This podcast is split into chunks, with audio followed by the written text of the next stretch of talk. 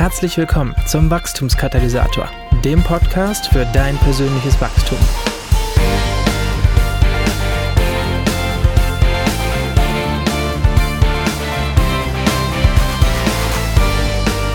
Herzlich willkommen zur brandaktuellen Episode des Wachstumskatalysators und damit zur Folge 62. Für die Folge 62 habe ich mir schon wieder mal Verstärkung äh, gesucht. In der letzten Folge, das war die Folge 61, hatte ich die große Ehre, Leo Bigger vom ICF Movement vor dem Mikro zu haben. Und schon zum Ende dieser Folge, der letzten Folge, hatte ich angekündigt, dass ich auch Freimut Haverkamp von Hillsong Deutschland interviewen wolle. Und genau das habe ich jetzt in der Zwischenzeit auch gemacht. Wir haben uns in meinem virtuellen Podcast-Studio getroffen und ich habe Freimut äh, ungefähr eine Dreiviertelstunde lang interviewt. Ja, für alle Hörer und Hörerinnen, die das nicht wissen, Freimut Haverkamp ist der Pastor von Hillsong in Deutschland und lebt mit seiner Frau, seinen Kindern und seinen Hunden in Konstanz und leitet von hier aus Hillsong Deutschland. Und Hillsong Deutschland, das sind insgesamt sechs verschiedene Gemeindelocations, wobei dort auch Österreich und Schweiz mit inbegriffen sind. Und während des Interviews ist mir ein kleines Fauxpas unterlaufen. Ich habe nämlich etwas zu spät auf die Aufnahmetaste gedrückt, weswegen du hier und von, von mir zumindest niemals erfahren wirst, äh, was Freimut tut, wenn er sich Zeit nimmt äh, für Jesus. Ja, das kann ich dir gerne in einem persönlichen Gespräch dann mal erläutern. Aber du erfährst, und zwar auch gleich zu Beginn des Interviews, wie es dazu kam, dass Freimut äh, Hillsong Deutschland leitet. In meinem Interview mit ihm räumt Freimut mit so manchem Missverständnis über Hillsong auf und er beschreibt auch, warum wir manchmal etwas Mühe haben, einen Mentor oder eine Mentorin zu finden. Und er spricht sehr, sehr offen und total authentisch über sich als Pastor und wie er sich selbst äh, so sieht. Ich wünsche dir jetzt ganz viel Spaß bei meinem Interview mit Freimut Haverkamp. Ja, also die meisten ähm, meiner Hörer, die kennen dich auf jeden Fall, äh, Freimut, äh, also spätestens seit meiner Vorstellung gerade, du bist der äh, leitende Pastor von Hillsong in Deutschland, wobei Deutschland, das fand ich interessant, also Wien und Zürich ist ja, ist ja quasi auch mit da drauf ähm, sozusagen, äh, kann das noch schon nachvollziehen, warum das so ist. Aber was vielleicht viele nicht wissen oder was mich auch ähm, insbesondere interessiert, wie kam es eigentlich dazu, dass, dass du äh, der, der Pastor, der leitende Pastor von, von Hillsong in Deutschland geworden bist? Oha. Äh, lange Geschichte kurz halten jetzt, gell? Ähm, also ich war, ich war ja am Hillsong College ähm, in Australien und ähm, habe dort Kirche komplett neu entdeckt für mich. Also äh, ich bin aus der Landeskirche ursprünglich, habe mich in der Landeskirche auch für Jesus entschieden und war mein Leben lang, bis zum 18. Lebensjahr war ich in der Landeskirche, bis zum 19. Lebensjahr. Bis ich dann von dort nach Australien gegangen bin, um ähm, Lobpreis zu studieren, also so eine Mischung aus Musik und Theologie. Ähm, deswegen bin ich nach Australien gegangen und äh, habe dann dort eine Kirche kennengelernt. Ich bin von der Landeskirche quasi in die Hillsong Church reingepurzelt. Ähm, und das war jetzt für mich, dass man, dass man so, ja, so Gottesdienste und wie wir die Kirche gelebt haben, habe ich vorher noch nicht so, so erlebt gehabt.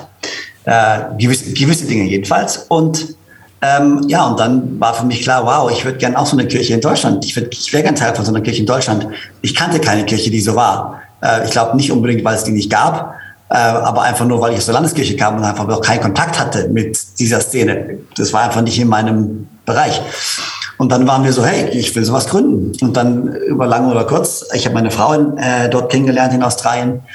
Ähm, und dann haben wir diese Berufung gespürt, eben zurückzukommen. Und ähm, ich wollte ja nicht Pastor werden. Also es war nicht mein, das war jetzt nicht mein Wunsch. Ähm, ich wollte Lobpreisleiter sein eigentlich. Ne? Deswegen geht man ja zu Hillsong. Ne? Mhm. und dann haben wir die, ähm, diese Berufung gespürt, Gemeinde zu gründen in Konstanz. Äh, einfach nur für meine Freunde für meine Bekannten, von denen ich dachte, die brauchen so eine Kirche. Hm. Das war das war die bescheidene Vision, sag ich mal.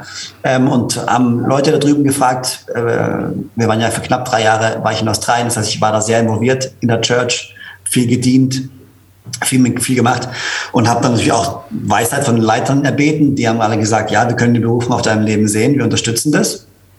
Im Sinne von, sie sehen, also sie sehen das voll und haben uns ausgesandt und gebetet, das nicht in dem Hinterblick oder nicht in dem Hinblick, dass wir Hillsong werden, gar nicht. Sondern einfach nur, wir sehen das. Und dann haben wir die Gemeinde gegründet und Lakeside Church hießen wir, äh, weil wir waren am See. Deswegen Lakeside Church macht Sinn. hört sich besser an als Seeseitengemeinde. Deswegen. Ähm, Absolut, ja. und ähm, ja, und dann, wir warten, ich hatte nie die Vision oder den Traum oder hätte nie gedacht, dass wir zu der Hillsong Church werden. Weil zu, da, zu der Zeit gab es bloß zwei. Es gab Sydney und es gab London und das war's. Ähm, und deswegen war das für mich nie eine Option. Und dann nachher gab es ein paar mehr Hillsong-Gemeinden, aber die waren alle in großen Städten. Das heißt, es war für mich auch nie eine Option, dass wir Hillsong werden. Das war dann so, nee, nee, nee. Wir, wir, wir bauen die Lakeside Church hier einfach. Und, aber gleichzeitig war ich rein auf geistlicher Ebene mit Pastor Brian und Pastor Bobby äh, unterwegs im Sinne von, ich habe mich jetzt nicht mit denen oft getroffen, aber das waren für mich meine Pastoren. Ähm, da haben wir unsere geistliche Leitung geholt. Äh, wir waren im Hillsong-Netzwerk drin. Ähm, wir haben da unsere Beziehungsnetz gehabt und mit denen gebaut. Und dann über die Jahre hinweg ist diese Beziehung halt enger geworden. Und dann irgendwann kam dann einfach mal die Frage oder wurde, sind Pastor Brian und Bobby an uns herangetreten und haben gefragt, ob wir uns vorstellen könnten, eben die Hillsong Church in Deutschland oder im deutschsprachigen Raum zu, zu vertreten hm. und, ähm, und zu bauen. Und das war für uns ein bisschen aus heiterem Himmel. Also es war also voll die Ehre und ja, voll gerne. Und so, so ist es passiert, ja. Hm, hm. Ja, cool, total interessant. Stimmt es eigentlich, dass man ähm, auf der Bibelschule in Australien gewesen sein muss? Also Stand heute, äh, um mal Pastor einer Hillsong-Gemeinde zu werden, also hat man gar keine andere Chance, äh, dann ja. irgendwie einen Campus zu leiten? Oder ist das, ist das ein Mythos oder ein Gerücht? Das ist ein Mythos. Mhm, okay. das ist ein Mythos. Aber natürlich äh, ist es halt auch kein Franchise-System. Mhm. Also die Hillsong Church, wir, wir, sehen uns als eine Kirche, als ein Haus mhm. und eine Kultur, die wir bauen. Und natürlich werden wir nicht jemanden, also du wirst jetzt niemanden finden, der von außerhalb kommt und unsere Kirche nicht kennt, sich das Logo nimmt und auf die Tür klebt und dann einfach denkt, er ist eine Hillsong Church. Mhm, mhm. Äh, also Leute, die Campus leiten, sind alles Leute, die schon sehr vertraut sind mit unserer DNA und schon über lange Jahre Teil von unserer Church gewesen sind. Mhm. Also das, glaube ich, kann man schon sagen. Mhm. Du musst nicht am Hillsong College gewesen sein. Also jetzt zum Beispiel Jan Kohler ist unser Campuspastor in München, mhm. der war nicht am Hillsong College. Ah, okay. Aber er hat halt knapp zehn Jahre unter meiner Leiterschaft hier in München äh, oder acht Jahre lang hier gedient unter mir und mhm. hier gebaut und weiß, wer wir sind, versteht unsere Kultur, lebt es aus. Dann, genau, das heißt, College ist keine, kein Kriterium, aber dieses Kulturverständnis, das absolut, ja. Ja, ja okay. Und wo findet ihr ähm, eure Leute? Also klar, Kirche, Kirche lebt von starken Leitern und äh, Leiterinnen. Ähm, das ist ja bei Hillsong eben auch ein, auch ein Wert, dass auch Frauen äh, dort leiten. Das finde ich äh, sehr, sehr nice. Ähm, aber es lebt natürlich von den, von den Nachwuchstalenten. Ja? Also die jetzt ähm, vielleicht in den deutschsprachigen Campussen, Campussis, äh, Campis, wie auch immer. Äh, ja, ich falle jedes Mal drüber. Ich habe keine Ahnung. Campussis ist, glaube ich, verkehrt, aber sonst, glaube ich, kann man alles sagen. Ähm, aber also, wie findet ihr die Leute oder finden die Leute euch? Oder ich habe ähm, neulich ein Interview mit dem, mit dem Leo Bigger äh, geführt, der mir von seiner ähm, Pipeline, den Nachwuchstalente und den High Potentials da ein bisschen erzählt hat. Aber also, wie machst du das? Wie macht, wie macht ihr das? Wo findet ihr äh, die, die Leiter von, von, von morgen, die High Potentials? Ja, ich glaube, ich sollte, ich sollte mir mal den Podcast von, von dir und Leo Bigger anhören. Vielleicht kann ich noch was lernen. Weil wir sind ständig auf der Suche. Ähm, ja, also ich glaube, in keiner Kirche fallen die Leiter vom Himmel. Mhm. Ähm, und das ist ja so ein bisschen das Witzige, dass Leute immer das Gefühl haben, bei Hillsong ist es wie von selbst. Also es ist so, wer bei drei nicht auf den Bäumen ist, ist ein Leiter bei uns. Ähm, aber das ist leider nicht der Fall, sondern äh, wir erarbeiten uns das auch ganz hart über Jahre hinweg. Also der Art, die, wo finden wir Leiter? Äh, Leute, die in unserer Church dienen, Leute, die Teil von unserer Church sind und in, im Team einfach mitarbeiten. Und innerhalb von unserer Struktur haben wir natürlich Strukturen, wie wir es schaffen, Leiter fortzubilden, Leiter weiterzubilden. Wir haben jetzt bei uns hier kein College, was wir so in diesem Sinne machen, sondern wir versuchen es sehr, oder es läuft bei uns sehr homogen. Ähm, durch die Teamleiter, durch die Kleingruppenleiter. Ähm, wir haben, natürlich haben wir so Leadership Training Nights, wo alle unsere Leiter zusammenkommen, wo wir Kultur sprechen und solche Dinge tun. Aber wir haben jetzt keinen Leiterschaftskurs an sich, noch nicht jedenfalls, wo wir sagen, den musst du besuchen, dann hast du deine fünf Prinzipien und deine zehn Schlüssel, wie man Kirche baut und dann ist alles gut. Sondern es ist ein stetiger Prozess, ein stetiges Heranwachsen. Wir reden immer, wir reden immer von Söhne und Töchtern. Wir, wir, wir wollen nicht nur irgendwelche Leiter kreieren, sondern wir wollen geistige Söhne und Töchter kreieren. Und du wirst kein Sohn und keine Tochter. Also ich bin kein Sohn und Tochter von meinen Eltern geworden, weil ich einen Kurs belegt habe, sondern weil ich in ihrem Haus groß geworden bin. Und, ähm, und das ist so, was wir versuchen anzulegen. Das ist der Anspruch, den wir haben. Äh, man muss bei uns keinen Kurs besucht haben, um Leiter zu sein, sondern du wächst in unserem Hause heran und hoffentlich wirst über die Jahre zu einem geistlichen Leiter und zu einem geistlichen Sohn und zu einer geistlichen Tochter und wächst in deiner Verantwortung. Ja, hm. so versuchen wir das zu tun. Okay, okay. Ja, und ich höre da vielleicht raus, lese äh, vielleicht zu Recht oder zu Unrecht zwischen den Zeilen, das kannst du ja nochmal sagen. Also muss man gar nicht wie in manch anderer klassischer Freikirche in Deutschland äh, Theologie studiert haben, zwangsläufig, um leitender Pastor eines Campus zu werden? Also, um, wenn du wirklich langfristig den Campus leiten möchtest, braucht es definitiv eine theologische Ausbildung. Mhm. Ähm, also um, absolut. Ähm, nicht alle haben eine volle theologische Ausbildung, aber alle äh, sind dran, da Weiterbildung zu machen, weiter zu studieren. Ähm, also es ist jetzt in, in erster Linie keine Voraussetzung gewesen, aber es ist definitiv auch was, wo wir nachjustieren und wo wir sagen, ha, weißt du, wenn die Verantwortung wächst und größer wird und die Campusse wachsen und Leute da stehen und predigen, dann macht es durchaus schon Sinn, wenn die auch eine Ahnung haben davon, was sie da sagen und nicht nur jetzt reine Laien sind. Wobei ein Theologiestudium alleine qualifiziert jetzt auch nicht unbedingt dazu, ein toller Prediger zu sein absolut. und die Wahrheit zu sagen. Also es gibt ja beide Seiten von der, von der Seite. Aber absolut, wir legen Wert auf theologische Ausbildung und theologische Weiterbildung. Das mhm. tun wir auch. Ja. Also würde man sagen, Hillsong legt keinen Wert auf theologische Weiterbildung, dann würde man irren, dann wäre man im Unrecht. Ähm, gibt es eigentlich andere Sachen, äh, die man völlig zu Unrecht deiner Meinung nach an, an Hillsong äh, kritisiert? Ich meine, wir sind ja gerade wir Deutschen, wir kritisieren ja ganz gerne mal. Wir meinen das alle ganz nett, ne? Aber, ähm, aber fallen dir Echt? da so, so Sachen ein? Du könntest mit dem einen oder anderen Mythos aufräumen. Mit einem hast du schon aufgeräumt. Doch, man muss Theologie studieren äh, oder beziehungsweise wir legen Wert auf eine theologische Qualifikation. Aber gibt es sonst irgendwelche Sachen, die dir spontan einfallen, was man euch zu mhm. Unrecht also, vielleicht also richtet? Ich, ich ich, ich höre immer nur Gutes über unsere Church. Mir ist noch nie was zu Ohren gekommen, dass jemand irgendwas Kritisches zu sagen hat. Deswegen. Ja, sehr gut, sehr gut. Ich weiß nicht, worauf du jetzt anspielst. Ja, kann, vielleicht bin ich zu lange Pastor oder so, ne?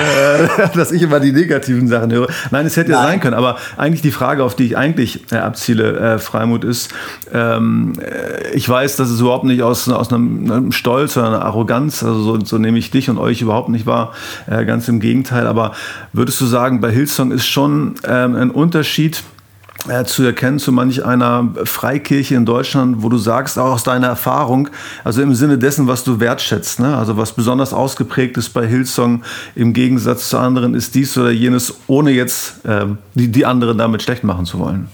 Hm. Also, okay, ich meine, ich will die Frage natürlich auch ernst nehmen, die du stellst. Also gibt es Dinge, die mich nerven, wenn Leute sagen. Also es gibt ja, es gibt ja viele Dinge, die, also das geht ja nicht nur Hillsong so, sondern es geht im, also im deutschen Kontext geht es den gesamten Freikirchen so. Im kirchlichen Kontext geht es den Pfingstgemeinden so oder den Baptisten oder wen auch immer. Also man hat ja immer irgendwelche Vorurteile. Und klar, die Hillsong Church an sich hat ein großes Profil äh, ist es ziemlich bekannt. Und damit kommt ja immer einher, dass Leute sich ein Bild malen, hm. äh, was sie wohl glauben. Und da kann ich mich ja auch nicht von freisprechen. Ich habe ja auch gewisse Bilder über andere Leute. Ob ich das jetzt will oder nicht, habe ich einfach. Und ich versuche den Leuten einfach immer zu sagen, kommt doch einfach mal vorbei, lernt uns doch einfach mal kennen. Geh mal eine Woche mit uns oder zwei oder versuch mal den Dialog zu suchen. Und, und was ich da meistens feststelle, ist, dass Leute dann so sagen, ah, okay, ihr seid ja gar nicht so, wie man mir gesagt hat, dass ihr seid. Oder ihr seid ja gar nicht so, wie ich dachte, dass ihr seid. Und den, dieses Feedback kriege ich ziemlich oft, mhm. in der Tat. Mhm. Ähm, und das finde ich dann immer ein bisschen schade, weil ich jetzt nicht das Gefühl habe, dass ich als arroganter Leiter rüberkomme. Mhm. Aber ich glaube, das hat auch gar nicht so viel mit mir zu tun an, als, als Person, sondern ich glaube, das ist wirklich, ähm, sobald du halt ein Profil hast, denken Leute sich was.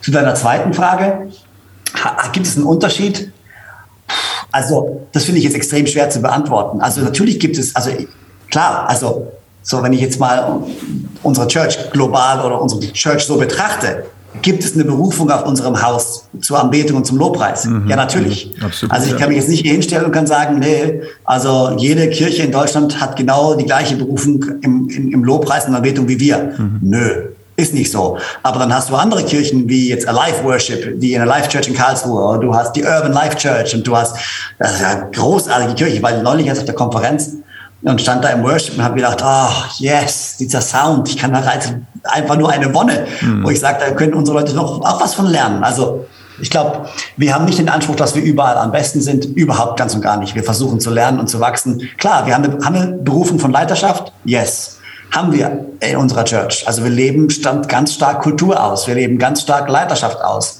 Du hast viele Leute in unseren Gemeinden, die sich ehrenamtlich einbringen, die ihre Zeit investieren. Ähm, wir haben viele Volunteers, ist so. Also ist auch ein Wert, den wir haben. Ähm, aber ich kann nicht behaupten, dass wir die Einzigen sind. Also es gibt immer wieder ein paar, es gibt ja immer wieder so Leuchtturmgemeinden, mhm. sag ich mal. Ne? Und da sind wir bei weitem nicht die Einzige. Also da gibt's ja in Deutschland mittlerweile, Gott sei Dank, richtig viele von. Ja, ähm, richtig tolle Gemeinden, die am Wachsen sind. Von daher, ich ähm, liebe den Dialog, ich liebe es, in Beziehung zu anderen Gemeinden zu sein und von anderen Leitern, Leitern zu lernen. Und das sage ich jetzt nicht nur so als Floskel, sondern es ist auch wirklich so. Und alle Leute und alle Leiter, die uns kennen, die mich kennen, würden dir das hoffentlich, hoffentlich auch bestätigen. Mhm, mhm. also, ja, cool. Total cool, ja. Meine Aufgabe für uns als Leitende ist ja eigentlich unseren, unseren Leuten zu helfen auf ihrem Weg, ähm, ich sag mal, Jesus zum Verwechseln ähnlich zu sehen. Also heißt, heißt geistlich äh, zu wachsen und äh, da hat ja wahrscheinlich auch jede Kirche, jedes Haus, wie du so schön sagst, ähm, so, so seinen besonderen Zugang oder so seine, seine besonderen Schwerpunkte. Ähm, was steht denn bei, bei Hillsong äh, bei euch jetzt äh, auf dem Lehrplan für geistliches Wachstum? Oder was würdest du sagen, was ist euch ganz wichtig, was, was eure Leute verstehen? Also was vielleicht auch katalysatorisch wirkt oder wirken kann ähm, auf, auf ihrer Reise mit Jesus? Mhm. also ich glaube, ich glaube, ähm, was, was ich total wichtig finde, wenn es ums geistliche Wachstum geht von, von Menschen, ist dieses Verständnis von Dienerschaft. Dieses Verständnis von, ich bin ein Diener. Wenn du dir die Bibel durchliest, wenn du dir die, die Apostel anschaust, die hatten alle ein sehr, sehr starkes Verständnis davon, was es heißt, zu dienen und Diener zu sein. Ähm, und, und ich glaube, das ist ein Schwerpunkt, den wir legen und wo ich glaube, der ganz wichtig ist in der geistlichen Entwicklung. Wenn ich zurückblicke auf meine geistliche Entwicklung. Wo habe ich am meisten gelernt als Christ? Das war nicht in einem Kurs und das war nicht in einem, in einem theologischen Seminar, wobei mittlerweile schon. Aber als junger Christ so unterwegs zu sein, in eine Kleingruppe zu gehen, das war für mich ein absoluter Schlüssel. Mit Freunden gemeinsam in einem Zimmer sitzen und Bibel lesen und Fragen stellen und sich austauschen. Das heißt, das war für mich ganz wichtig, ein Teil von einer Kleingruppe zu sein. Und das Zweite ist es, und da, so, da glaube ich, bin ich am meisten gewachsen, ist in Leiterschaft selber. Also wenn ich selbst leite und herausgefordert werde, andere Menschen zu leiten, verlangt das von mir, dass ich wachse. Mhm. Und das hat mich in meinem Wachstum am meisten nach vorne gebracht. Und deswegen glaube ich, unser Tool, wie bringen wir Leute zum Wachsen, ist, fang an zu leiten. Mhm. Äh, auf deiner Ebene, mit dem, was du hast, aber fang an zu leiten, fang an, Verantwortung zu übernehmen. Das ist, wenn du Kinder zu Hause hast, mhm. ähm, wie willst du, dass deine Kinder heranwachsen? Du übergibst ihnen Verantwortungen. Mhm. Und an der Verantwortung und mit der Verantwortung wachsen dann die Menschen. Mhm. Und äh, das ist ja genau das, was wir wollen. Wir wollen Menschen, Christen in eine Eigenverantwortung hineinbringen, wo sie ihre, ihr Leben mit Jesus und ihrer Nachfolge aus einer eigenen Initiative heraus ähm, äh, ja, anspornen oder zum, zum Leben erwecken oder wie auch immer man das sagt. Und ja, und ich glaube, ja. Mhm. Also ich hatte deine Frage beantwortet. Oder hast nicht? du, hast du, ja, Volltreffer. Aber würdest du denn sagen, oder bist du einer derer, die sagen, also eigentlich ist, ist jeder zum Leiten berufen? Weil, ja. weil Leiten gleich Einfluss ist und es jetzt nicht unbedingt darum geht, Personalverantwortung zu haben oder ein, ein Team zu leiten, sondern egal wo ich bin, wenn ich Einfluss ausübe, dann leite ich? Ja, also ich, ich glaube ja. Und ich, ich sage das bei oft bei uns. Wir nutzen das Wort so oft in unseren Kreisen Leiterschaft. Ähm, ist ja eigentlich gar kein deutsches Wort, das sagt man mir immer wieder, mhm. ähm, anscheinend. Ähm, aber und ich sage immer, ja, Leiterschaft wird nicht immer, aber oftmals als Synonym von Jüngerschaft äh, benutzt, weil ich finde, Jüngerschaft bedeutet, ihm nachzufolgen und anderen zu dienen. Das ist, was Jüngerschaft ist. Mhm. Ähm, und das bedeutet für mich Leiterschaft. Du, also wenn du Jünger bist, bist du Leiter. Wenn du Leiter bist, bist du Jünger. geht hinaus in alle Welt, mache zu, mache zu Jüngern alle Völker, mhm. lehret sie, was ich geboten habe und tauft im Namen des Vaters, des Sohnes, des Heiligen Geistes. Das heißt, jeder von uns ist berufen, andere zu leiten. Mhm. Ob es wollen oder nicht. Ja. ja, cool. Aber sag mal, ähm, wenn ich äh, dich jetzt reden höre und du sagst ja, also ganz wichtig für geistliches Wachstum ist, ist Dienst, ist Dienstbereitschaft, ist irgendwo Verantwortung zu übernehmen, ist, ist ja auch in einer Kleingruppe zu sein, also mit anderen ähm, unterwegs zu sein. Und ähm, ich glaube, da kann man nur, nur Ja und Amen schreien. Äh, ich glaube, also jeder, der irgendwie mit Menschen unterwegs ist, als Pastor, als geistlich Leitender, weiß, das sind so die Essentials irgendwie oder Grundsätzliches, um, äh, um, um geistlich durchzustarten. Auf der anderen Seite ähm, geht es ja dann irgendwann darum, auch, auch geistliches Wachstum also zu bewerten, also im Sinne von bestimmter Parameter. So zum Beispiel bei der Frage, also ist der reif genug, um, um diesen Dienstbereich zu übernehmen. Ne? Oder ich spreche jetzt noch gar nicht von der pastoralen Ebene, ne? aber äh, es ist ja einfach so, dass man eine gewisse Reife braucht für bestimmte, äh, für, für bestimmte Sachen. Aber ist das äh, bei dir, oder ich denke, liege nicht falsch in Annahme zu sagen bei euch, weil du entscheidest das nicht alleine. Ähm, aber ist, ist das so ein Bauchgefühl, wenn du sagst, jemand ist geistig reif, ich, ich spüre das? Oder gibt es noch so Parameter, wo du sagst, da gucke ich mal lieber zweimal, dreimal hin, um zu checken, ob der wirklich äh, so, oder zu, zu verhindern, dass da jemand am Ruder ist, der noch grün hinter den Ohren ist? Ja, definitiv. Also man, also rein nach Bauchgefühl entscheiden ist, glaube ich, immer schlecht. ähm, weil, ähm, weil man, wir alle wissen, dass ja ein Bauchgefühl kann hilfreich sein. Mhm. Und es gibt in der Tat auch Leiter, ähm, so, zu denen würde ich mich auch zählen, die eher intu, intuitive Leiter sind, mhm. die intuitiv Entscheidungen treffen, die intuitiv spüren, ah, das ist, glaube ich, das Richtige. So, in die Richtung sollen wir gehen. Da zähle ich mich auch dazu. Mhm. Ähm, aber gleichzeitig, natürlich, wenn ich, wenn ich einen Leiter irgendwo hin äh, oder Leitungsverantwortung gebe, dann will ich schon ein bisschen was wissen über ihn. Dann will ich schon wissen, wie ist sein Lebenswandel. Dann will ich schon wissen, wie, was treibt er so in seinem Leben? Wie, wie sieht's aus in der Jesus-Nachfolge? Wie sieht's aus in dem sich Heiligen? Hört sich jetzt heilig an, gell? Aber ist aber, äh, ja, das ist einfach so. Dieses Thema von Heiligung und von ihm nachfolgen, ihm ähnlicher werden, ähm, da wollen wir schon einen Einblick haben in, in das Leben. Und das sieht man ja, wenn man mit Leuten den Weg geht und wenn man mit den Leitern von jemandem spricht, dann sieht man ja, wie man, wie der bewertet wird von den anderen Leitern. Also ich hole mir dann viele Ratschläge auch ein von den Leuten um sie herum, um zu bewerten. Und dann probieren wir einfach mal aus. Auf kleinem, auf, auf kleinem, in kleinem Rahmen. Ähm, jetzt ähm, übernehm mal das da für eine Zeit lang oder probier mal das aus. Und dann siehst du ja, wie sie sich schlagen. Und dann sieht man ja, sind sie lernbereit, haben sie eine große Lernbereitschaft, haben sie keine Lernbereitschaft? Haben sie, haben sie verstanden, wer wir sind, haben sie es gar nicht verstanden? Können sie mit Leuten umgehen oder um Himmels Willen können sie mit Leuten gar nicht umgehen? Und das findet man dann ja raus. Das heißt, ich warte nicht, bis die Leute perfekt sind, um sie dann leiten zu lassen, weil dann wäre ich jetzt nicht hier und hätte auch niemals angefangen. Mhm. Ja, und ich, ich glaube darüber, das ist ja, da, wahrscheinlich stellst du mir nachher noch eine Frage dazu, wenn es um Alter geht und so. Mhm. Aber, ähm, aber gleichzeitig muss man schon eine gewisse Grundreife haben, bevor man anfängt zu leiten. Mhm. Definitiv. Mhm. Und dann auch zu lernen, wie begleite ich jetzt so einen Leiter? Wie helfe ich ihm in seinen Herausforderungen? Weil das ist das nächste Problem ähm, zu delegieren ist richtig schwer. Also Leute in Leiterschaft zu entlassen, aber sie dann nicht zu droppen und allein zu lassen. So, der Sprung ins kalte Wasser, jetzt viel Glück.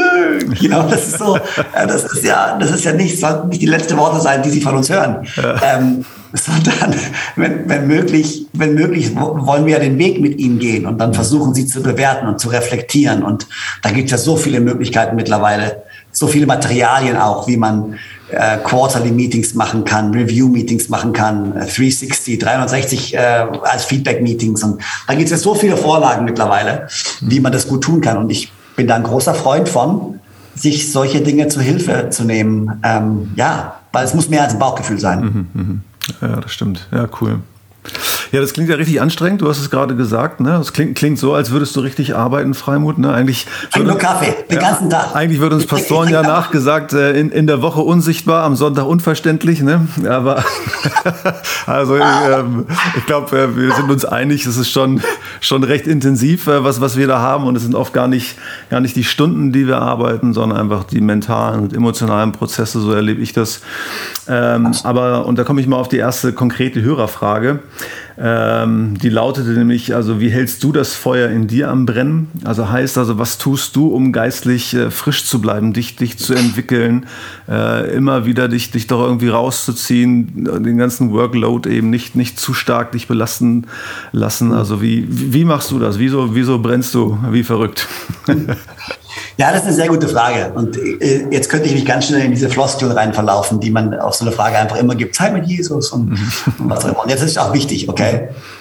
Ähm, aber darüber hinaus gibt es ja noch andere Dinge, die man tun muss, um am Feuer zu bleiben. Und ich glaube, was mir unglaublich gut tut, ist, um weiter zu brennen, ist regelmäßig den Kontakt zu suchen mit Leuten, die halt auch brennen. Mhm. Ähm, und das merke ich bei mir, weil ich bin, weißt du, ich bin von meiner Persönlichkeit her, und das wahrscheinlich lachst du jetzt auch, wenn ich sage, ich versuche das schon so 10, 15 Jahren den Leuten immer wieder zu erklären, keiner glaubt es mir. Ich bin extrem introvertiert mhm. von, von, meiner Persönlichkeit her. Okay, ich lache nicht, ja, ich lache nicht. okay, gut. Ähm, weil ich, ich, also ich mag Bühnen nicht, ich mag große Crowds nicht, ich mag Kleingruppen schon gar nicht. Das ist alles für mich nicht meine Comfortzone. Mhm. Gib mir ein Gespräch mit einer Person, so wie wir jetzt, wir beide an einem Tisch, einen Kaffee, das kann ich. Also ich bin jetzt nicht schüchtern in dem Sinne oder habe Menschenfurcht, null. Aber so Gruppen und so größere, ich bin eigentlich ein introvertierter Typ. Und ich bin auch ein sehr, wie soll ich sagen, von Natur aus bin ich nicht getrieben. Ich bin ein absolut tiefenentspannter Kerl. Also wenn du mir sagst, hey, aber wenn ich mit meiner Frau rede, Day off, wir haben einen freien Tag, was wollen wir machen? Mein traumfreier Tag ist, von morgens bis abends auf der Couch liegen und nichts machen. Ich kann eine Serie gucken, ich kann Fußball gucken, eine Runde Playstation zocken. Die Rollladen können auch ruhig unten bleiben den ganzen Tag. Ich kann das auch für eine Woche machen und ich bin happy. Also ich, das ist so, ich habe der einzige, alles was ich tue eigentlich, und das ist das Witzige an dem Ganzen, alles was ich tue in meinem Job und in meiner Berufung ist komplett gegen meine Persönlichkeit. Mhm. Ähm, ich bin kein großer Visionär, ich bin kein großer Träumer, ich bin kein, aber ich bin berufen. Und ich bin berufen von Gott. Und das spüre ich, diese Berufung. Und diese Berufung, die geht mich, kriegt mich morgen aus dem Bett. Äh, und die bringt mich dazu, Dinge zu tun, die ich als Freimut selber normalerweise nie wählen würde. Ähm, und was mir da hilft, und das ist halt sowas, ja, weißt du, sich selbst zu verleugnen, das Kreuz auf sich zu nehmen, und das ist das für mich. Und da hilft es mir, mit anderen Berufenen zusammen zu sein. Weil wenn ich mit jemandem rede, so wie mit dir, und du redest über dieses Werk Gottes und über die Dinge, dann lodert es in mir schon wieder, weil dann Berufener steckt mich an. Mhm. Und das mache ich, das ist ganz, ganz wichtig. Ähm, das ist vielleicht so ein geistliches Ding und ein, ein anderes Ding, was für uns super wichtig ist, ist, ähm, und ich glaube, das ist, glaube ich, für alle wichtig und ich glaube, da bin ich, sage ich jetzt nichts Neues, wenn ich zu lange antworte, übrigens mussten wir das sagen. Gell? Alles ähm, Gute. schwieriges Monolog, ähm, ist ähm, sich gut, also den Sabbat zum Beispiel einzuhalten, ne? also den Sabbat zu feiern und wirklich zu sagen, es gibt einen Tag, an dem tue ich so, als sei alles erledigt. Das habe ich äh, so genial von Tobi und Frau Geteichen gelernt. Ähm, die, wir haben uns mit dem Sabbat befasst und äh, dann haben, haben, wir mit Tobi und Frau uns getroffen äh, vom ICF München und, äh, und wir haben gegessen und Spaß gehabt und so und dann haben wir mit ihnen über Sabbat gesprochen und Tobi hat mir diesen einen Satz gesagt und der ist hängen geblieben bei uns, ist so, hey, einen Tag lang tun wir so, als sei alles erledigt. Und es ist so, ich stehe auf und heute tun wir nur das, was wir wollen und nur das, was wir tun, soll Gott die Ehre geben in dem, was wir wollen. Mhm. Und das ist so, wow, okay, cool. Und wir haben angefangen, das zu tun, äh, ganz intentional und wir merken, wow, da passiert was in einem. Und ich meine, sollte eigentlich für einen Pastor keine Überraschung sein, wissen wir eigentlich alle. Mhm. Aber gleichzeitig wissen wir auch alle, wie schwer es ist. Weil, wie du vorher schon gesagt hast, es sind halt nicht die Stunden, die uns Also ich kann meine Stunden gar nicht zählen. Ähm, ich glaube, die meisten Pastoren sollten ihre Stunden auch nicht zählen, weil das ist nicht gut. Aber es sind ja nicht nur die Stunden, die Leute dann am Krückstock gehen lassen. Es ist diese mentale Belastung, diese Tatsache, du liegst abends im Bett und denkst halt immer noch über das Fürsorgegespräch nach, was du am Mittag hattest. Du liegst abends im Bett und denkst halt immer noch nach über die Familie, die gerade ihr Kind verloren hat und du musst die Beerdigung vorbereiten. Du denkst halt immer noch nach über das Ehepaar, was Eheprobleme hat. Du denkst halt immer noch nach über die Finanzen und ob das Budget dieses Jahr wohl reichen wird und jetzt mit Corona und die Angestellten und also es gibt ja genug Sachen, über die man sich Sorgen machen kann. Mhm. Ja. Amen, ähm, hätte ich fast gesagt, ja. Ja, und ja, und um da regelmäßig abzuschalten und zu sagen, nee, heute arbeite ich nicht, aber dafür arbeitet Gott für mich. Ja, total cool, ja. Ja. Cool. Eine andere Frage, die mich erreicht hat, äh, die dich erreichen soll, äh, ist die von den Spannungsfeldern. Ne? Das ist ja ein fast inflationär gebrauchter Begriff äh, heutzutage. Aber in der Tat befinden wir uns in Spannungsfeldern als, als Christen, als Gemeinden oder ganz theologisch. Wir sind im Schon jetzt noch nicht. Und ähm, da ist die Spannungsfeld Familie und, und der Dienst. Und jeder hat so in sich seine, seine Spannungsfelder. Und die Frage war tatsächlich die, also was sind, was sind eigentlich deine Spannungsfelder? Also was setzt dich unter Spannung ähm, und, und wie hast du es gelernt oder wie bist du dabei, das zu lernen? Also diese, diese Spannungen ähm, auszuhalten, äh, die man ja eben manchmal gar nicht, gar nicht beseitigen kann. Ähm. Ja, kannst du vielleicht noch ein bisschen konkreter werden, was für Spannungen du jetzt meinst? Also ja, nehmen wir mal dieses Spannungsfeld vielleicht ganz typisch. Äh, ich, wie gesagt, es ist eine Hörerfrage, aber ich spezifiziere das mal so, wie ich es verstanden habe. Ähm, also die Spannung zwischen ähm, Kirche und Familie, also den, den unterschiedlichen Interessen, ähm, mhm. die da sind. Ähm, also nehmen wir doch das mal. Also ist das für dich ein, ein Spannungsfeld und, und was, was hilft dir? Ähm, mhm. Weil 100 Prozent bei beidem geht ja oft nicht. Ähm, okay, ja. Also zunächst mal, ähm, Spannungen müssen ja nichts Negatives sein. Mhm ähm, sondern ich glaube, das Leben ist ja ein ständiges Anspannen und Entspannen, Anspannen und Entspannen. Und in dem Moment, wo eine Spannung entsteht, entsteht ja auch Energie. Mhm. Eine Energie, die dann freigesetzt werden kann. So, das ist vielleicht eine sehr philosophische äh, Antwort. Aber ich glaube, es ist einfach so. Es ist ein Anspannen und ein Entspannen. Und ich glaube, äh, wie gehe ich damit um? Ein weiser Mann hat mal zu mir gesagt, zum Beispiel, ähm, also jetzt zum Beispiel, ähm, dieses, die Spannung oder dieses Wort Balance. Und jetzt hast du gerade über Familie und über Kirche gesprochen. So. Die, die Antwort ist nicht, um da eine Balance zu finden, mit der Spannung umzugehen, heißt es nicht, ich mache jetzt nur ein bisschen was von jedem und hoffe, dass es klappt. Sondern eine Balance zu finden, heißt beides in seiner Fülle ergreifen. Und beides in seiner Fülle zu ergreifen, kreiert nun mal eine Spannung, aber diese Spannung kreiert eine Balance. Mhm, ähm, das Problem ist, wenn es zu einer Unbalance wird, zum Beispiel jetzt, ich, um bei der Familie zu bleiben, wenn ich jetzt eine Woche habe und ich arbeite viel, also ist es, ist es schlimm, wenn ich viel arbeite, in der Spannung zu leben, meine Familie zu vermissen? Mhm. Oder ist es schlimm, wenn ich bei meiner Familie bin, das Gefühl zu haben, oh nein, ich würde doch jetzt gerne arbeiten oder es gibt noch viel zu tun? Mhm. Ich sage, nö, ist nicht schlimm, weil hoffentlich bin ich bei der Arbeit. Ich glaube, hoffentlich bin ich bei der Arbeit und vermisse meine Familie. Ich glaube, gefährlich und schlimm wird es dann, wenn ich bei der Arbeit bin und meine Familie nicht mehr vermisse und nicht mehr nach Hause ge gehen will und nicht mehr pünktlich zum Abendessen da sein möchte, weil ich ständig arbeite. Und das, wenn ich das nicht mehr vermisse und die Spannung ist nicht mehr da, mhm. dann würde ich sagen, hast du ein Problem. Mhm. Dass die Spannung da ist, hilft uns, gesund zu bleiben und uns immer wieder zu hinterfragen, immer wieder Gott zu fragen, auf den Heiligen Geist zu hören, was ist gerade dran? Und man, da versucht man so wie bei der Straße beim Lenkrad, wenn du gerade fährst, du lenkst ja nicht nur immer gerade, du passt immer ein bisschen an, immer ein bisschen an. Und ich glaube, Spannungen bringen uns an den Punkt, unser Leben immer wieder zu hinterfragen und anzupassen. Und ich sehe das, versuche das als Chance zu sehen. Gelingt mir nicht immer. Also, weißt du, wenn du jetzt redest über, du bist Pastor, Du bist Leiter, gleichzeitig bist du Freund. Ähm, und allein diese Spannung, du bist ein Leiter und du bist ein Freund. Geh mal mit der Spannung um. Du sollst deine Freunde leiten. Wann bin ich nur ein Freund und wir reden auf Freundesebene? Wann bin ich aber ein Leiter und rede mit dir als Leiter? Das ist eine Spannung für beide. Okay, wie gehen wir damit um? Ist eine unglaubliche Chance, wenn man da Klarheit drin kriegt, aber ist auch eine Gefahr.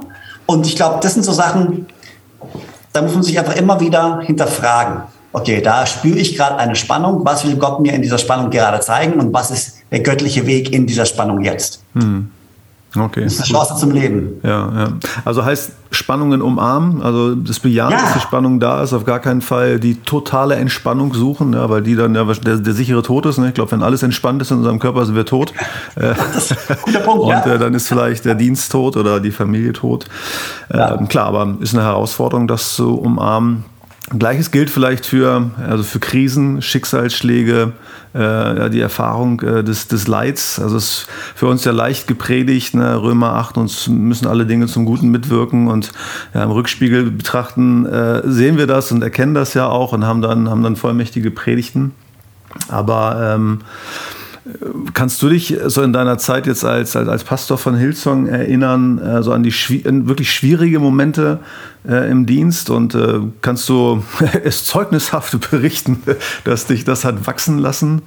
Ähm, ja, ja, ja. Frage. Ich meine, es sind ja die schwierigen Zeiten im Leben, mhm. die uns mehr zum Wachsen bringen als die guten Zeiten im Leben. Mhm. Ähm, ich, ich keine Ahnung, ich versuche jetzt gerade nachzudenken, wie ich dir eine Antwort geben kann, die jetzt nicht diese typischen Antworten bedient, wie damit ein Muskel wächst, muss die Muskelphase zerrissen werden. Und das ist das, was du beim Krafttraining halt machst und was auch immer. Und der, unser Glaube ist ein Muskel. Haben wir alles schon mal gehört. So. Ähm, aber ich, ich glaube halt, ja, diese, ja. Also die Tatsache ist ja, das Evangelium Jesus hat uns nie versprochen, dass wir keine schweren Zeiten haben werden. Er hat uns versprochen, dass wir Frieden finden können in den harten Zeiten. Hm. Und dass wir ihm begegnen können in unseren schweren Zeiten.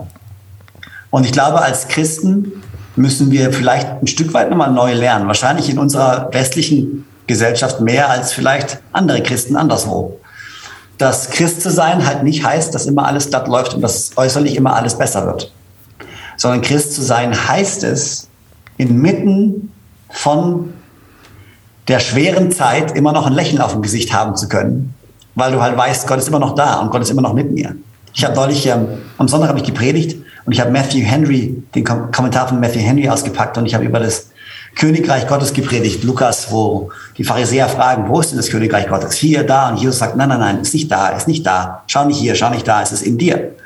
Und Matthew Henry schreibt so einen Kommentar und er sagt, er sagt, weißt du, du kannst das Königreich, suchen Sie das Königreich Reich Gottes nicht in den Äußerlichkeiten des Lebens. Und was er sagt ist, nur weil du Christ bist, heißt das nicht, dass dein äußerlicher Umstand sich verändert, sondern dein Herz sich verändert. Und ich glaube, das ist so ein Schlüssel, das hat er im 17. Jahrhundert gesagt. Das hat für ihn Sinn gemacht. Wir oftmals denken, aber ich habe doch, jetzt bin ich doch Christ, jetzt muss doch alles besser werden. Jetzt habe ich doch gebetet, ist doch alles easy. Aber nein, in dieser Welt werdet ihr hart bedrängt werden. Aber fasst Mut, denn ich bin bei euch. Und ich habe diese Welt überwunden. Und das ist Jesus Christus, der in uns ist. Und ja, diese Spannung, man, mhm. diese, diese schweren Zeiten, die wünscht sich niemand. Ähm, ich habe einige schwere, schwierige Zeiten erlebt, sei es durch, auf persönlicher Ebene mit anderen Leitern, sei es durch Schicksalsschläge oder durch Krankheit äh, in der Familie ähm, oder einfach persönliche Krisen, die man hat. Mhm. Aber ich glaube, es sind diese Zeiten, die uns nachher prägen und zu dem werden lassen, wer wir sind. Mhm. Ähm, im, sorry, darf ich noch eine Sache sagen? Ja, ja. Sorry. Ich muss nur an das Bild denken. Im Tempel oder im Heiligtum gab es diesen, diesen, diesen Leuchter, der, der quasi Licht im Tempel gebracht hat. Und dieser Leuchter wurde mit Olivenöl befüllt. Und dieses Olivenöl hat quasi diesen Leuchter versorgt, dass es Licht gab. Aber um an dieses Olivenöl zu kommen, mussten die Oliven zerpresst werden. Wahrscheinlich kennst du dieses Bild. Und dieses Pressen von den Oliven gab den Zündstoff, um Licht zu sein. Hm. Und ich glaube, das ist bei uns genauso. Manchmal müssen wir unter Druck kommen, damit das, was in uns ist, rauskommt und damit wir anfangen können zu leuchten. Mhm. Und meistens leuchten wir unter schweren Umständen mehr als unter guten Umständen. Mhm. Ja, ja. Aber sag mal, Hillsong in Deutschland hat ja jetzt äh, zumindest so äußerlich wahrnehmbar jetzt eigentlich noch keine Krise ähm, erlebt, ne? wie zum Beispiel Hillsong in New York oder ich meine, es ist ja, Hillsong ist ja ab und zu mal in den, auch in den christlichen Medien, da ist ja was los, mal so unter uns Pastorentöchtern, also nicht mehr und nicht weniger als in anderen großen Gemeindebewegungen. Ich glaube, da sind sich alle äh, drüber einig, aber klar, wenn man so einen Leuchtturmcharakter irgendwie doch hat, äh, den Hillsong ja auch hat, auch vielleicht zu Recht, ähm, dann, dann ist das ja, ist das ja nur logisch. Ähm, aber jetzt Hillsong Deutschland ähm, hat, was, was sowas angeht, ich meine, deine Person ja sowieso nicht, ne? aber ist es eine einzige Erfolgsgeschichte? Ging es steil bergauf oder hab, wie, wie würdest du das äh, betrachten, also die, die Entwicklung? Durchaus mit, mit Krisen und Rückschlägen oder? Ja, absolut. Also ich glaube, du Teil von unserer, das ist ja das Witzige, das ist ja immer die, Fremd, die Fremdwahrnehmung ist ja immer, bei Hillsong läuft immer alles gut. Und ich sage dann immer, frag mal jemanden, der bei uns in der Church ist. und der wird dir vermutlich Oder sagen. lieber nicht, ne? wenn du wüsstest, wenn du wüsstest. Ähm, nein, wir sind eine ganz normale Kirche, gefüllt von Menschen. Und wir haben gute Tage und schlechte Tage. Und wir haben gute Zeiten und schlechte Zeiten. Wir haben Zeiten, wo wir wachsen und wir haben Zeiten, wo wir schrumpfen. Wir haben Zeiten, wo alle Leiter uns lieben. Und wir haben Zeiten, wo es gewisse Leiter gibt, die uns halt nicht mehr lieben. Ähm, das, das ist in jeder Kirche, weil da, wo Menschen aufeinandertreffen, hast du das. Hm. Und klar, von außen betrachtet ist das Gras immer grüner woanders. Und, mhm. ähm, aber jeder, der was Signifikantes baut, oder nicht mal signifikant, jeder, der etwas baut, weiß, also ich sage das immer meinen Leitern, jetzt seid doch nicht so überrascht, dass du schon wieder eine Baustelle hast. Mhm. Weil jeder, der was baut, hat eine Baustelle. Und das ist halt so. Wenn du was baust, hast du eine Baustelle. Mhm. Da, da, also du kannst nicht dich entscheiden, dein Haus umzubauen und nachher genervt sein, dass da Schmutz ist und dass da eine Baustelle ist. Mhm. Dann bau halt nicht um. Und da, wir, wir bauen mit Menschen und da gibt es ganz viele Baustellen. Mhm. Und das ist unsere Aufgabe, ja, die Baustellen zu manövrieren. Ja, ja, ja. ja das stimmt. Aber nochmal zu, zurück so, zu ähm, der Geschichte vielleicht um, um äh, Hillsong äh, New York.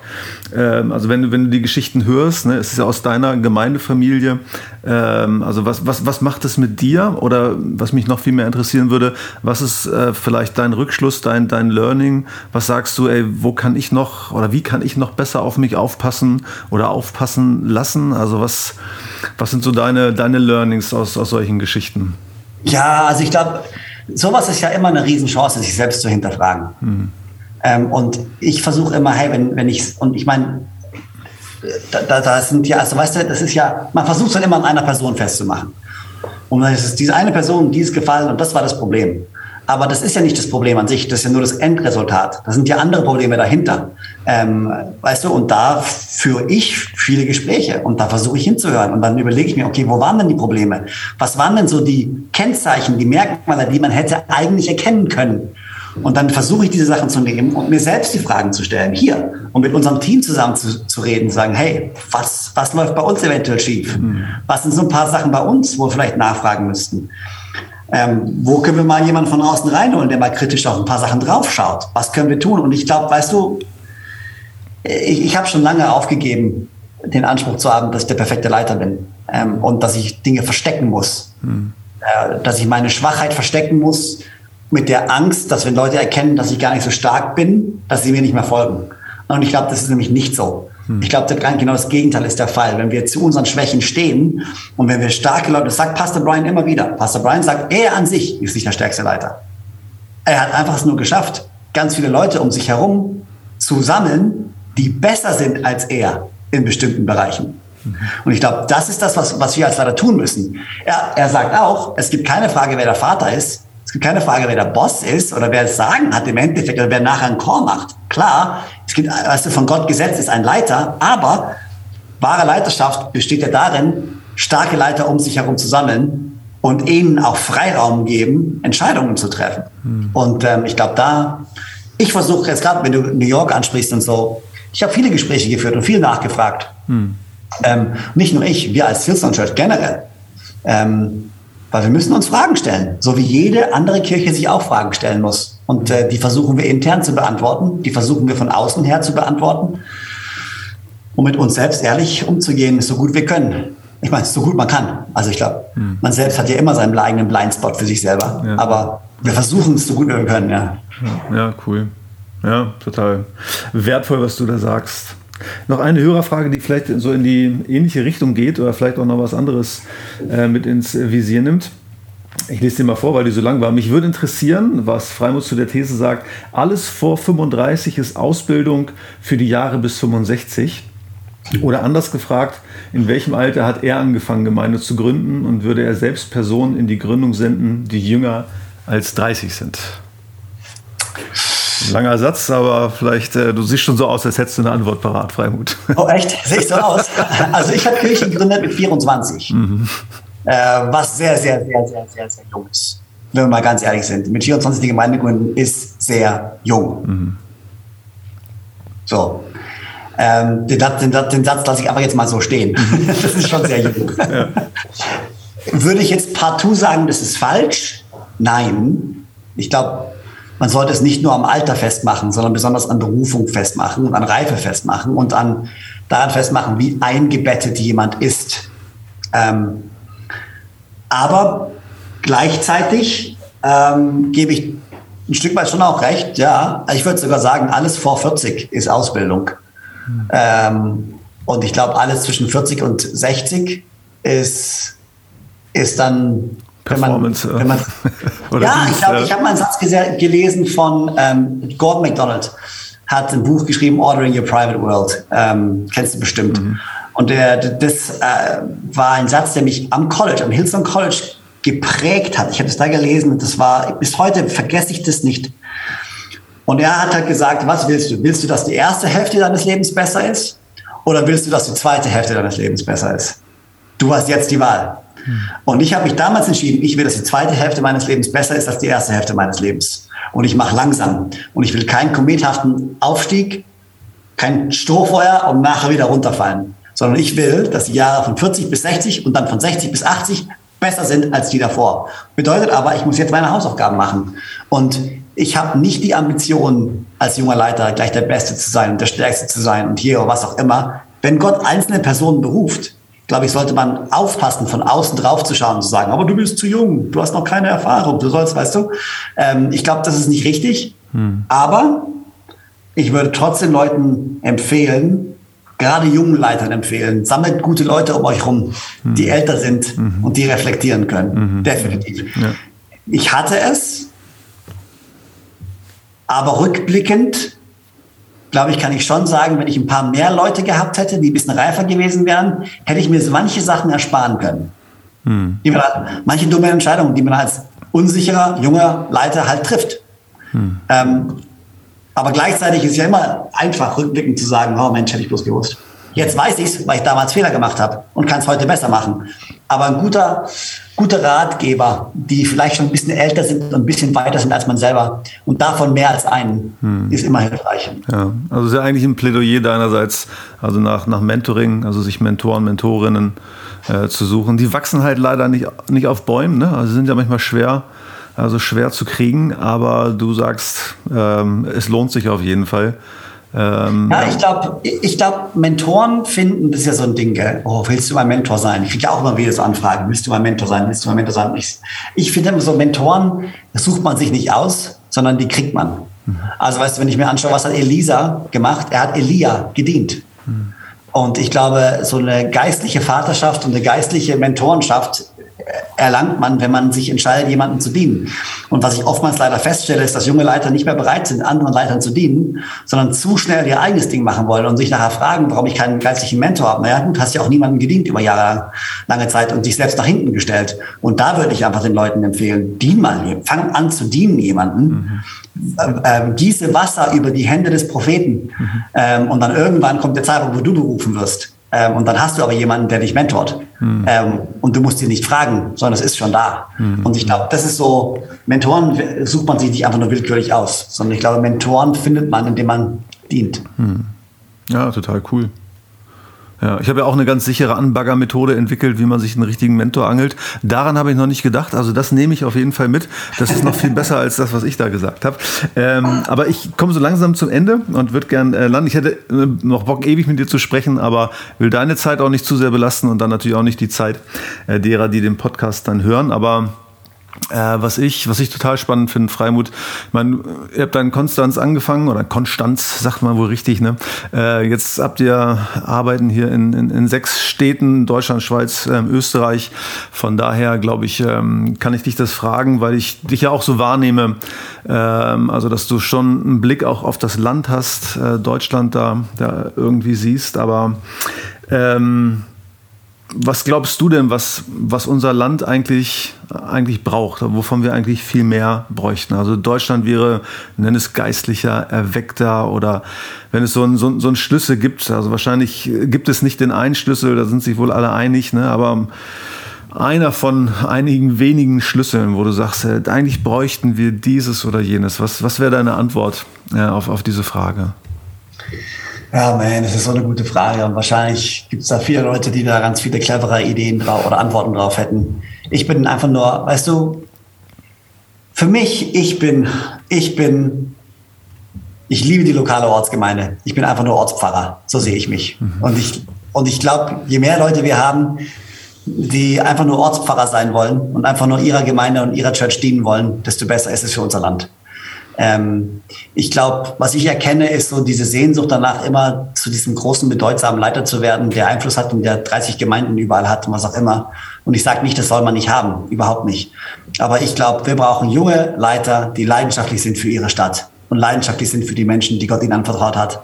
Und da einfach da dienen, vor Ort, lokal dienen und es gut sein lassen. Mhm. Und wenn dann Gott mehr gibt, genial. Mhm. Ähm, aber ich glaube, wir haben so ein bisschen ein verzerrtes Bild teilweise, was es heißt davon, erfolgreicher Leiter zu sein, weil wir die Worte Erfolg, Einfluss und Bekanntheit gleichsetzen miteinander. Und ich glaube, die drei Worte sind nicht gleich, bedeuten komplett unterschiedliche Dinge. Mhm. Nur weil du bekannt bist, heißt es nicht, dass du Einfluss hast. Nur weil du Einfluss hast, heißt es nicht, dass du Erfolg hast. Nur weil du Erfolg hast, heißt es nicht, dass du, dass du, dass du, äh, dass du bekannt bist. Mhm. Und ich glaube, wir in unserer Welt setzen wir diese drei Worte aufeinander.